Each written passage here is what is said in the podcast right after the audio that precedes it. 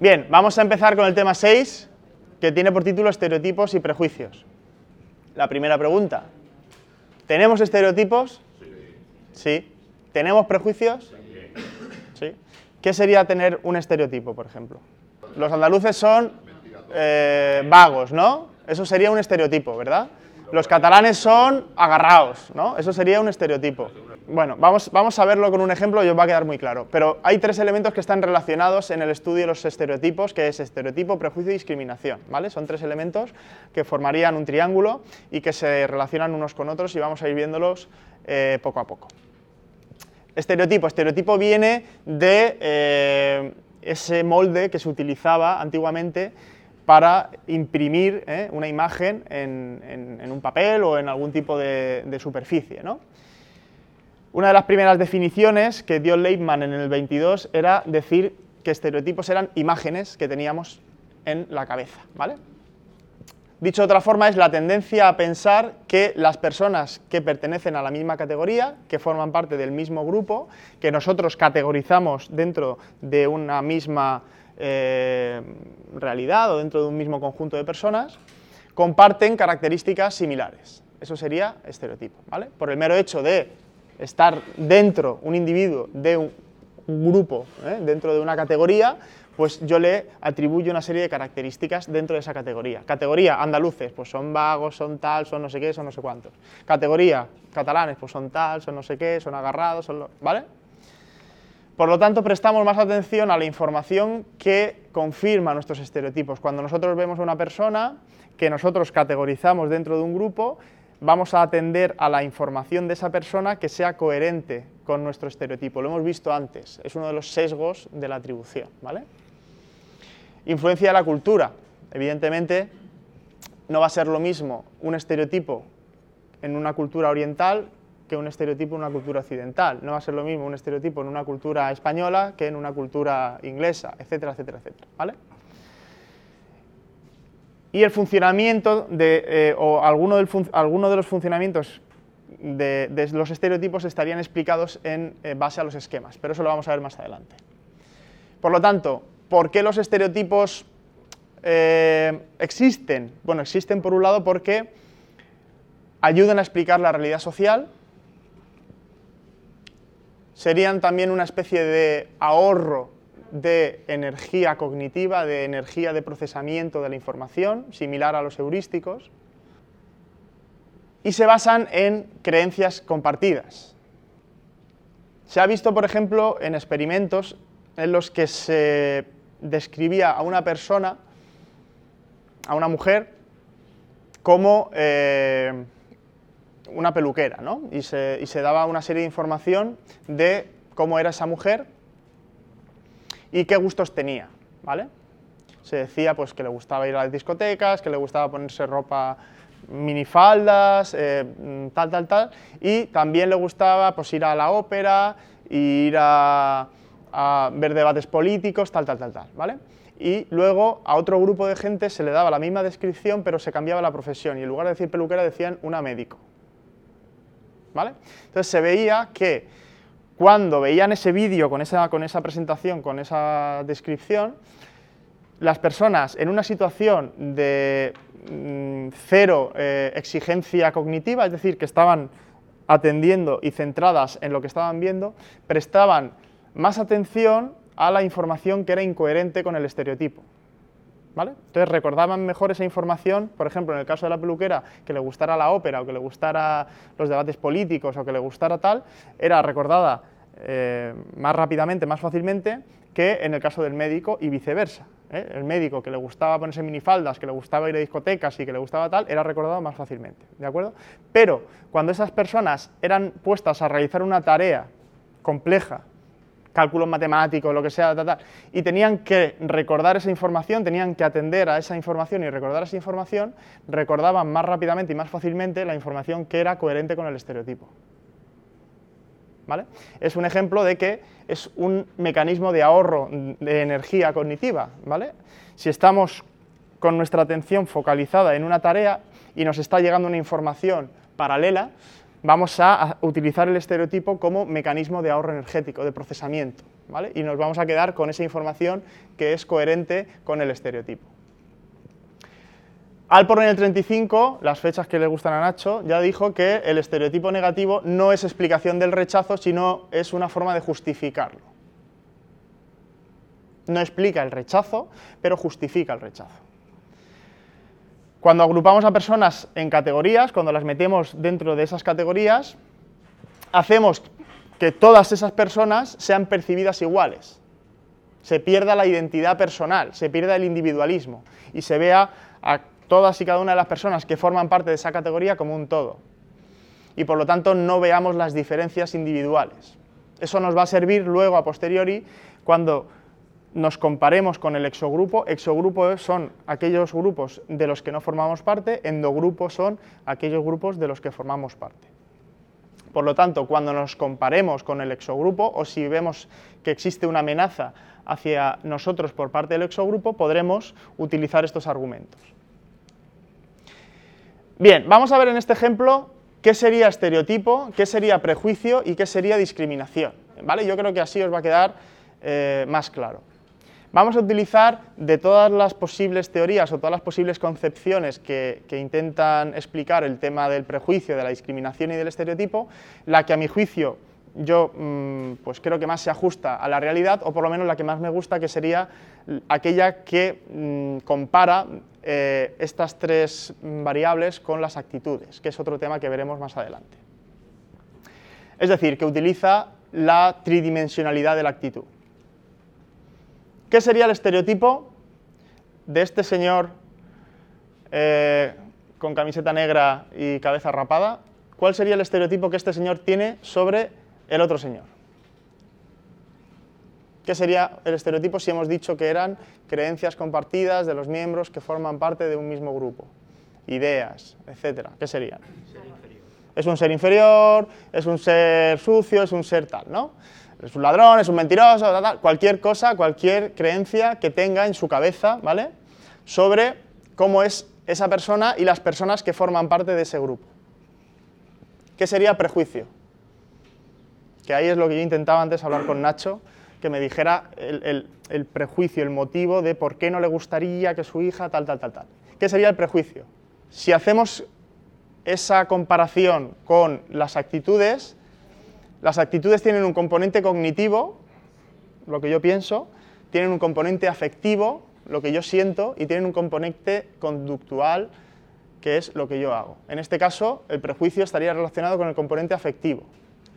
Me da asco, lo odio, ¿vale? Es decir, las emociones, lo que a mí me provoca a nivel eh, afectivo, a nivel emocional. Y la discriminación, por lo tanto, ¿qué es? Pues el acto en sí. ¿eh? En este caso, pues le agredo, ¿vale? cognitivo, estereotipo, prejuicio, afecto, valoración, lo que decía antes eh, la compañera, ¿no? Es un, ¿cómo lo has dicho? Un juicio de valor, ¿no? previo a realmente tener un contacto con esa persona, ¿no? Es decir, juicio de valor, una valoración, un afecto, ¿vale? Y discriminación es esa conducta que normalmente es consecuencia del prejuicio, más que del estereotipo. El prejuicio es el que mejor predice la discriminación. ¿Solo hay discriminación negativa? También hay discriminación positiva. ¿Quién me pone un ejemplo de discriminación positiva? La ley de la mujer. La ley del maltrato a la mujer es un ejemplo de discriminación positiva. En su día, no sé si sigue existiendo, había también una ley, eh, o no sé si era una ley, unas ayudas que se le daban a las mujeres por dirigir películas. Se le daban un, dinero por eh, hacer películas o darle dinero al cine español para que hagan películas más que al cine de fuera. Eso es discriminación positiva. En el momento en el que se realiza una conducta que favorece a un grupo en lugar de favorecer a otro, es discriminación positiva. Si se hace una conducta que perjudica a un grupo, es discriminación negativa. Entre comillas, es más fácil de entender la discriminación positiva, porque siempre se puede justificar, pues en el caso de la mujer, bueno, pues tradicionalmente la mujer siempre ha estado en situaciones más desfavorables. La mujer es más débil que el hombre. La mujer, es decir, puede justificarlo y decir, bueno, pues por eso vamos a ayudar a la mujer, pero en realidad yo sin ser mujer creo que eso está perjudicando a la mujer, más que ayudando a la mujer. Si estamos hablando en términos de igualdad, si lo que buscamos es igualdad, Inciso, yo también soy del pensamiento de que no tiene que haber igualdad, que la mujer es la mujer y el hombre es el hombre y en las diferencias están las virtudes también. No quiere decir eso que tenga que haber desigualdad, por ejemplo, a nivel salarial. Es decir, si una mujer realiza un trabajo que es el mismo que realiza un hombre, pues mi opinión es, pues ambos tendrían que cobrar lo mismo, ¿de acuerdo? Pero eso no quiere decir que ambos tengan que ser iguales, en términos de pues, la mujer es la mujer y el hombre es el hombre. Pero no tiene que haber una desigualdad social, eso sí, ¿vale? Pero claro, las políticas de discriminación positiva yo creo que en realidad mm, están fomentando la desigualdad social, más que la igualdad social. Bien, pero eso ya es una opinión personal. Dentro de los estereotipos nos, podemos preguntar, bueno, ¿y cómo surgen los estereotipos? ¿Cómo se forman? ¿no? ¿De dónde vienen? Bueno, pues una parte importante viene de la cultura. A nivel cultural, eh, hablamos de estereotipos culturales cuando hablamos de aquellos que se comparten dentro de una misma cultura. Dentro de esa cultura van a haber muchas variables que pueden estar afectando a que se creen y se mantengan estos estereotipos, como puede ser el lenguaje, el tipo de lenguaje que se utilice, como puede ser los medios de comunicación, como pueden ser los roles sociales, ya hemos hablado de roles también. Por ejemplo, una de las teorías que viene a explicar un poco la formación tanto de estereotipos como incluso de prejuicios sería la del conflicto realista, que es un poco lo que decía Nacho al principio de la clase. Vienen y me quitan cosas, vienen y me agreden, vienen y... ¿vale? Hay un conflicto, hay una competición entre grupos. Mi grupo, el endogrupo, y el exogrupo. Viene de fuera y me quitan lo mío, me agreden, me amenazan de alguna forma. Por lo tanto, esas amenazas a las ventajas del endogrupo provoca reacciones negativas. Esa es una de las teorías que pueden estar explicando tanto los estereotipos como los prejuicios, incluso la discriminación.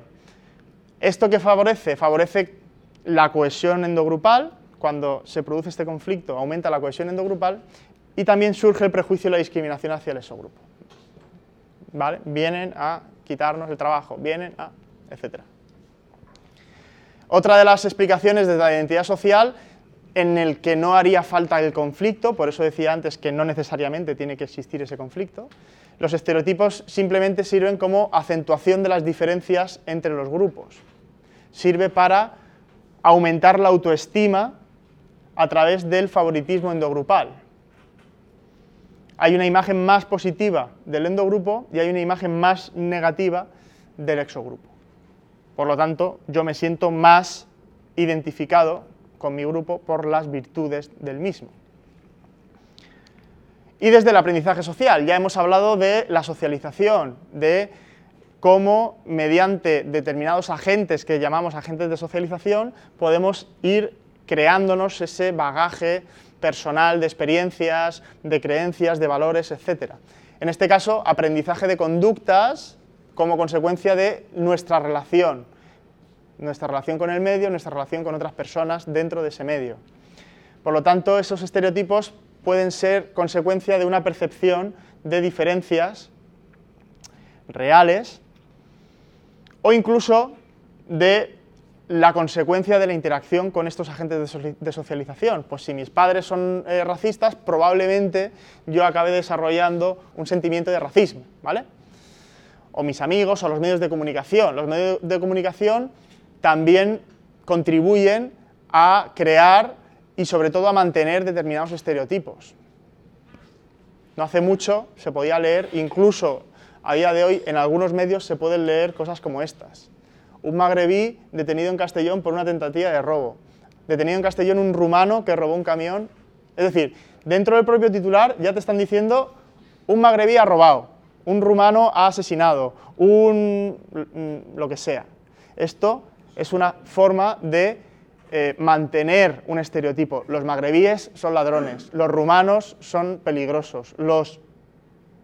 Esto, esto se prohibió, de hecho. La ONU, de hecho, en su día, no sé en qué año, no sé si fue en el 2012 eh, o en el 2013, ya prohibió, eh, bueno, prohibió, mm, sugirió que no se utilizase la nacionalidad de las personas cuando, exactamente, cuando no aporte ningún valor a una noticia. Es decir, pues una persona ha robado, mm, eh, una persona ha sido detenida en Castellón por una tentativa de robo. Pues bueno, pues vale. A mí qué más me da si esa persona es magrebí, o es española, o es de Sevilla, o es de... Una persona que ha robado, ya está. Pero cuando se utiliza la nacionalidad en una noticia, lo que se está haciendo es alimentar el estereotipo, alimentar el prejuicio. ¿vale? Incluso alentar a una posible discriminación. A nivel cognitivo, ¿vale? A nivel de aspectos cognitivos, una eh, parte importante de los estereotipos se relaciona con la apariencia física. Eso es indudable, ¿no? Hay incluso estudios que hablan de la altura en relación con el liderazgo. Las personas que son bajas se suelen percibir como menos competentes a nivel de liderazgo. Incluso adultos que tengan cara de niño, ¿eh? que tengan las facciones más infantiles, también son percibidos como menos competentes. ¿vale? Y muchos más estudios que hay sobre la apariencia física. Ya lo decíamos al principio del tema 5. Eh, las primeras impresiones cuentan mucho y la apariencia física es el vehículo que tenemos cuando nos relacionamos con una persona por primera vez. ¿vale? Y nos puede decir mucho de una persona y podemos utilizar esa información a veces de forma errónea si nos dejamos llevar por los estereotipos. Una persona por el hecho de que no vista como yo creo que, deba vestir para ser, no lo sé, médico, ¿ya quiere decir que esa persona sea un mal médico? Seguramente no. Porque vea un médico que tenga tatuajes por los brazos y tal, ¿ya quiere decir que eso sea un mal médico porque no se ajusta a mi estereotipo de médico? Pues seguramente no pero, es, eh, la apariencia física sí que nos va a eh, jugar a veces malas pasadas de cara a la formación de impresiones. Entonces, siendo conscientes de que eso sucede, podemos controlar el efecto de los estereotipos y de los prejuicios. Es importante que entendáis una cosa, los estereotipos se activan de forma automática. No podemos hacer nada para evitarlo. Lo único que vamos a hacer es ser conscientes de que se activan de forma automática.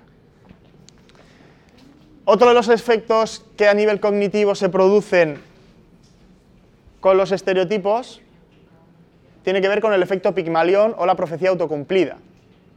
¿Esto qué quiere decir? Quiere decir que cuando yo tengo unas expectativas hacia una persona o hacia un grupo, esas expectativas van a hacer que mi conducta hacia esa persona cambie y ese cambio en la conducta al final va a conseguir lo que yo previamente estaba esperando que sucediera. Os voy a poner un ejemplo que se vio eh, en una clase en la que se le dijo a los profesores, de forma aleatoria, que se le había pasado un test de aptitud a, a los estudiantes y que 5, 6, X estudiantes habían tenido unas puntuaciones espectaculares y que eran unos estudiantes magníficos que tenían que sacar unas notas maravillosas. Como digo, de forma aleatoria, era mentira, ¿no? Al final del curso lo que se vio es que aquellos estudiantes que, se habían, que le habían dicho a los profesores que tenían esas competencias esas capacidades, tenían mejores notas. Y al final acababan siendo los estudiantes más brillantes. ¿Por qué? Porque las expectativas que tenían los profesores hacia los estudiantes propiciaban, sus conductas propiciaban que los estudiantes fueran mejores. ¿eh? Les preguntaban más en clase, eran más pacientes con sus respuestas, les enseñaban cuando se equivocaban mejor y tal, más que le daban más oportunidad de respuesta que a otros estudiantes, etcétera. Por lo tanto, se acababa cumpliendo la profecía o la expectativa, entre comillas. De ahí lo de profecía autocumplida o efecto Pygmalion, ¿vale? Otro aspecto sería la detección no consciente de las covariaciones, que sería generalizar las conductas de un miembro dentro de un grupo al resto del grupo, ¿vale? Cuando una persona que está categorizada dentro de un grupo hace una conducta, pues dice, bueno, es que, la, por ejemplo, los gitanos. Los gitanos roban. ¿Por qué? Porque es que ese gitano ha robado. ¿Eh? He visto a un gitano que ha robado no sé qué, entonces digo, es que los gitanos roban. Son unos ladrones, ¿vale? Percepción inconsciente de la covariación de las características estereotípicas. no somos conscientes de que aplicamos el estereotipo ¿eh? al grupo y por lo tanto generalizamos las conductas haciendo que todos los miembros sean más iguales entre sí, que será otro efecto que veremos después. Correlaciones ilusorias, que serían dos hechos relacionados, percibir que dos hechos están relacionados cuando en realidad no lo están. Esto se ha visto con experimentos en los que eh, se veían grupos mayoritarios y minoritarios, es decir, un grupo con mm, mil personas y un grupo con 100 personas, creo que lo he puesto en diapositivas posteriores, y eh, dentro del grupo de mil personas se describían una serie de conductas deseables, conductas positivas, y una serie de conductas indeseables, conductas negativas, y en el grupo minoritario se hacía la misma descripción de conductas indeseables y deseables, pero la proporción era equivalente. Es decir, luego eh, creo que hay cifras, pero imaginaros que en el grupo de mil personas pues eran, yo qué sé, 20 conductas buenas y 10 conductas malas, ¿no? Y en el grupo mm, minoritario se hacía la equivalencia y eran 10 conductas buenas y 5 malas, ¿vale? Entonces, al final lo que se veía era que las personas, cuando tenían que describir a los grupos, a los grupos minoritarios se les daba un mayor peso a las conductas negativas, cuando en realidad era, eh, proporcionalmente eran las mismas. ¿Vale? Y lo que decía antes, la homogeneidad exogrupal, se perciben a los grupos eh, externos, a los miembros del exogrupo, se perciben como más similares entre ellos, en comparación con mi grupo. ¿Por qué? Normalmente porque se produce también el efecto de decir, bueno, yo conozco, yo me conozco a mí, el efecto que veíamos antes que se produce de eh, la hipótesis del conocimiento personal, yo sé cómo soy y, conozco a gente de mi grupo. Entonces, como conozco a gente de mi grupo y tengo más contacto con gente de mi grupo, soy más consciente de las diferencias que definen a cada una de las personas que forman parte de mi grupo. Pues mm, Pepita es así, Margarita es así, veo esas diferencias de una forma más eh, directa. En caso del exogrupo, como no tengo contacto, directamente aplico el estereotipo y entiendo que son todos más eh, similares, son todos más parecidos. En cuanto a la representación, ¿cómo se pueden representar los estereotipos? Podemos utilizar prototipos. Los prototipos son esas representaciones abstractas que tenemos en la cabeza y que eh, recogen las características típicas que nosotros aplicamos a ese grupo. Lo que decíamos antes, ¿no? Pues prototipo en la cabeza del andaluz, pues es una persona vaga, no sé qué, sucia, lo que sea, ¿no? El ejemplar, en, el caso de los prototipos, sería dentro del prototipo, es decir, dentro de esa representación eh, de una persona con características que definen a ese grupo, en este caso sería una persona concreta. Ya no sería una persona eh, abstracta, una representación abstracta. Las redes asociativas, que también eh, serían un poco relacionadas con lo que ya hemos visto en otros temas de, los modelos nodales, donde hay diferentes nodos que se relacionan entre sí por el potencial de activación de las características que tienen entre sí y los esquemas, que ya hemos visto también lo que es. Y en cuanto a las funciones, hablaríamos de funciones individuales y funciones sociales. Las funciones individuales sirven para sistematizar, los estereotipos sirven para sistematizar, para simplificar la realidad. Por ejemplo, cuando hacemos la categorización, meter a esas personas en categorías. Y también para defender los valores personales. Y a nivel social, los estereotipos se difunden mejor cuando tenemos que explicar cosas que suceden a gran escala, cuando hay que justificar acciones contra el exogrupo o cuando queremos valorar más nuestro grupo y diferenciarnos positivamente del exogrupo. En este caso es cuando toma más, eh, más peso, digamos, el efecto del estereotipo. ¿vale? Eh, se ha estudiado también que el estereotipo cultural, que es lo que piensa la mayoría de las personas sobre algo, en general, es más estable que el estereotipo individual, que el estereotipo que podemos tener nosotros a nivel individual. Aunque en general la investigación nos dice que los estereotipos no son muy estables, tienden a una estabilidad entre moderada y baja. Son más estables cuando son estereotipos centrales, cuando son estereotipos importantes para la persona y cuando se evalúa a miembros típicos, ¿eh? a esos prototipos, a esas personas ejemplares de una categoría dentro de un grupo. ¿vale? Como digo, eso en cuanto a estereotipos. En cuanto a prejuicios, que en definitiva eh, estaría el estudio de los prejuicios también muy relacionado eh, a nivel de metodología con lo que ya hemos visto de los eh, estereotipos, podemos citar, por ejemplo, la definición de Alport del 54, que dice que es una actitud hostil o desconfianza hacia una persona que pertenece a un grupo, simplemente debido a su pertenencia a dicho grupo. Actitud, volvemos al concepto de actitud. A mí me gusta más la definición que os he dado antes de el aspecto eh, afectivo de la actitud, de esa valoración, de esa evaluación. Prejuicio es esa tendencia ¿eh? a evaluar algo eh, a nivel emocional, a nivel afectivo. ¿vale? También puede ser, en mi opinión, prejuicios positivos y prejuicios negativos, no solamente negativos. ¿vale?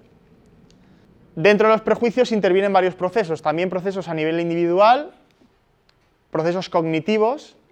Bueno, procesos individuales, procesos cognitivos, esa categorización que hemos dicho antes, y afectivos, procesos grupales, de carácter compartido dentro de nuestro grupo dirigidos al exogrupo y componente social o, como, componente societal, y es que los prejuicios también están afectados, como ya hemos dicho antes, por las leyes y por las normas dentro del contexto social. ¿vale?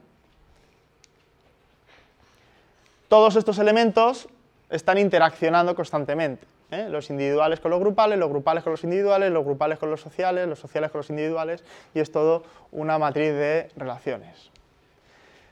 Por ejemplo, las leyes a favor de la igualdad, lo que estábamos comentando antes, determinan la forma de expresar el prejuicio individual. Pues hace 40 años, como decíamos antes, pues, pues, no estaba mal visto que una persona pues dijese abiertamente las mujeres no pueden salir de la cocina, las mujeres tienen que estar en la casa, las mujeres, ¿verdad? Estaba incluso mm, estaba bien visto que lo dijeras en determinados sitios. A día de hoy eso está mal visto, ¿verdad? En la sociedad si dices eso, pues machista, no sé cuánto, tal, ¿vale? Pero es cierto que a día de hoy puede seguir existiendo ese prejuicio, pero se expresa de otra forma. Se expresa de una forma más sutil. Por ejemplo, alguna de las nuevas expresiones sería el racismo moderno. ¿Cómo se ha medido esto del racismo moderno? Bueno, pues se, ha hecho, se han hecho varios estudios y tal. Uno de ellos eh, algunos de los ítems eh, que utilizaban para medir el racismo moderno tenían frases de este tipo. En los últimos años, los inmigrantes magrebíes han conseguido más de lo que se merece.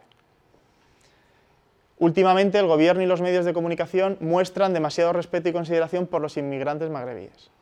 Es comprensible que los inmigrantes magrebíes estén descontentos, etcétera, etcétera, etcétera. Es decir, son sentencias, son frases cuya respuesta, cuya valoración va a estar eh, describiendo una actitud de prejuicio en una dirección o en otra hacia este colectivo. Pero si os fijáis, el cómo está expresado ya no es eh, en los términos explícitos en los que se podía expresar antes, sino que está expresado más de una forma más, como más templada, ¿no? como más, más sutil. ¿no? El prejuicio sutil y manifiesto, ¿qué sería el, prejuicio manifiesto? Pues el de toda la vida, ¿no? el, que se dice en caliente, el que se dice cercano, directo, y que eh, tiene como consecuencia, o que de alguna manera surge de la percepción amenazante del exogrupo y el rechazo hacia el exogrupo, y, que también eh, se opone de alguna forma al contacto íntimo con el exogrupo. El prejuicio sutil, que sería mm, más actual, es más frío, es más distante, es más indirecto, defiende más los valores tradicionales, es una defensa, ya no es tanto un ataque hacia el exogrupo, sino es más una defensa de lo mío, ¿no? una defensa de lo tradicional, una exageración de las diferencias culturales y una negación de emociones positivas que estén relacionadas con el exogrupo. ¿Vale? En definitiva, eh, sigue mm, eh, justificando la eh, preponderancia de lo mío frente a lo del otro y de alguna manera manteniendo esa distancia con el exogrupo. En cuanto a medidas implícitas, que también lo veíamos al principio, cuando dos conceptos están relacionados en la mente, la asociación entre eh, esos elementos se produce de forma más rápida que cuando no lo están. ¿Vale? Si yo tengo el concepto afroamericano asociado con el concepto mm, violento, ¿eh? esa relación va a producir que yo los asocie de una forma más rápida que si no los tengo relacionados. Dostoyevsky dijo en su día, todas las personas tienen recuerdos que solo aceptarían compartir con sus amigos.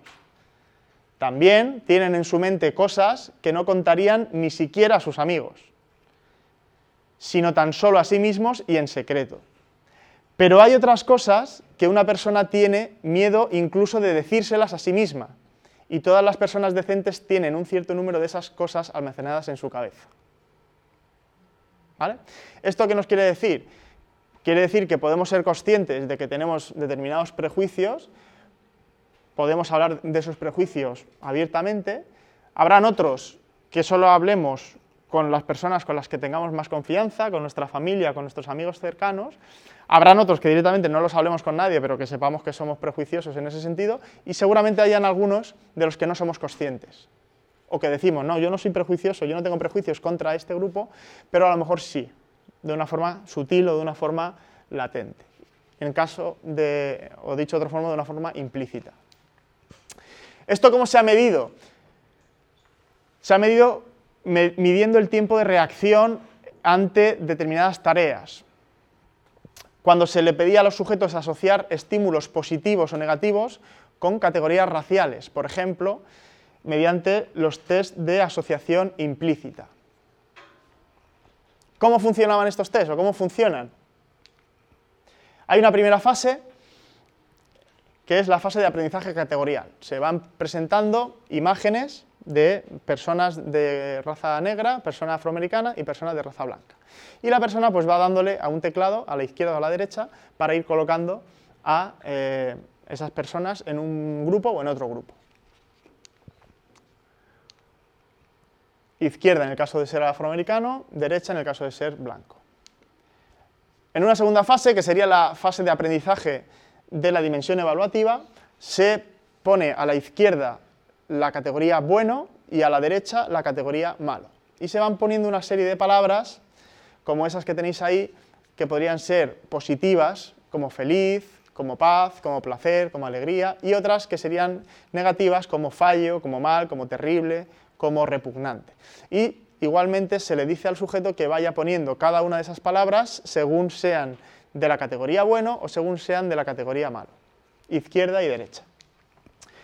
En una tercera fase se les eh, plantea una tarea incompatible y es que se les presenta en el lado izquierdo afroamericano con la categoría bueno y eh, blanco con la categoría malo. Entonces tienen que ir atribuyendo eh, izquierda o derecha, ir poniendo las palabras y las imágenes que también se pueden ir poniendo con bueno y eh, afroamericano y con malo y con eh, blanco. Es decir, en la tarea incompatible tendrían que poner en el lado izquierdo las palabras que fueran malas y las imágenes que fueran de personajes blancos. Y en la derecha las palabras que fueran buenas y las palabras que y las imágenes que fueran de personajes afroamericanos. Luego, en, otra, etapa, se les cambiaría de lado las imágenes, se pondría el blanco a la izquierda y el afroamericano a la derecha, y luego se les plantearía la tarea compatible, ¿eh? que sería bueno con blanco y malo con afroamericano, y se les haría la misma, eh, se les diría lo mismo, que pusieran las palabras, en este caso, compatibles con estas categorías. Entonces, lo que se ve es que lo que tarda las personas en eh, asociar esas palabras o eh, el, poner esas palabras y esas imágenes en las categorías en tiempos de reacción es lo que está midiendo de alguna manera el prejuicio implícito. aquellas personas que tardan menos en asociar blanco con eh, palabras buenas que negro con palabras malas es porque tienen ese prejuicio implícito de hacia las personas afroamericanas. ¿vale? Por lo tanto, las medidas implícitas son mejores predictoras cuando eh, se realizan conductas poco controlables y espontáneas, como por ejemplo la comunicación no verbal, de la que ya hemos hablado. Las actitudes explícitas predicen la conducta en situaciones de deshabilidad social importante. La deshabilidad social ya hemos dicho que es cuando nosotros queremos mm, manejar una impresión ¿eh? en, determinadas circunstancias y, por ejemplo, en el caso del prejuicio, no mostrarnos en público eh, de manera que se vea que tenemos un prejuicio hacia una persona o hacia un grupo. Cuando se ha visto que personas tienen baja motivación interna y alta motivación externa para responder sin prejuicios, mostraban a nivel público menos prejuicio que a nivel privado. ¿Vale? Y por último, hablar de los aspectos cognitivos del prejuicio. Ya hemos hablado de los aspectos cognitivos del estereotipo y ahora vamos a ver la similitud con los del prejuicio. A nivel de categorización, es más fácil analizar la información y tomar decisiones agrupando estímulos en categorías. Esto ya lo hemos hablado, ¿vale? Utilizamos ese procedimiento, ese proceso para ahorrarnos energía. Cuando tenemos indicios objetivos, como puede ser el color de piel, pues es un indicio objetivo. Yo veo una persona y la veo blanca, la veo negra, la veo amarilla, la veo del color que sea, o veo si es hombre, o veo si es mujer, o veo la edad que tiene. Entonces puedo categorizar a esa persona de forma objetiva, entre comillas, porque la estoy viendo y estoy eh, viendo esa información, la puedo categorizar en un grupo o en otro. Grupo endogrupal si tiene las características de mi grupo, o grupo exogrupal si no tiene las características de mi grupo atribuyéndole a esa persona las características del estereotipo. La consecuencia de esta categorización sería favorecer al endogrupo. Aquellas personas que yo categorizo dentro de mi grupo van a ser eh, favorecidas, en, cambio, si las pongo en el exogrupo, no van a ser favorecidas. Las correlaciones ilusorias, que es lo que hablábamos al principio también, sobreestimar la asociación entre variables o acontecimientos, lo de los grupos. 100 miembros del grupo A, que tiene 1000 miembros, y 10 miembros del grupo B, que tiene 100 miembros, si realizan una conducta delictiva, la percepción es que hay más criminalidad en el grupo B. ¿Por qué? Porque es un grupo minoritario. ¿vale? Entonces se percibe como eh, mayor el efecto negativo de los 10 miembros, a pesar de que porcentualmente eh, la relación entre ambos sea la misma pero como es más grande el grupo, es más mayoritario, pues se, eh, queda más difuso ese efecto, se percibe menos, ¿vale? Y lo que decíamos también de la homogeneidad, en este caso igual, percibir a los demás eh, más parecidos de lo que son realmente. Prejuicios como emoción social, especificidad emocional y especificidad situacional. También podemos entender los prejuicios como una emoción social, ¿vale? Lo que decíamos antes de la evaluación eh, afectiva, ¿no? de la concepción eh, afectiva de la actitud. Distintos grupos nos van a provocar distintas emociones. Habrán grupos que me produzcan una emoción de asco, mm, eh, los no sé qué me dan asco, o mm, otros que me produzcan una emoción de gusto, o de alegría, o de ira, me da igual, ¿vale? En función de las emociones que me despierten esos grupos, yo tendré unas conductas o tendré otras. Y la especificidad situacional. El prejuicio no permanece constante en todas las situaciones y varía según las circunstancias. ¿Vale? Se ha visto también, por ejemplo, en investigaciones, pues, que un grupo de personas en una situación no tenía un prejuicio hacia otro grupo, pero que cuando las sacaban de esa situación, pues entonces sí que se activaba el estereotipo y eh, existía el prejuicio. ¿vale? Cuando vemos que un miembro del exogrupo recibe beneficios que a nuestro juicio son inmerecidos, se puede activar, según esta percepción, un sentimiento de ira, un sentimiento de resentimiento, que sería esa emoción prejuiciosa, que incluso podría acabar en algún tipo de conducta de discriminación hacia el exogrupo.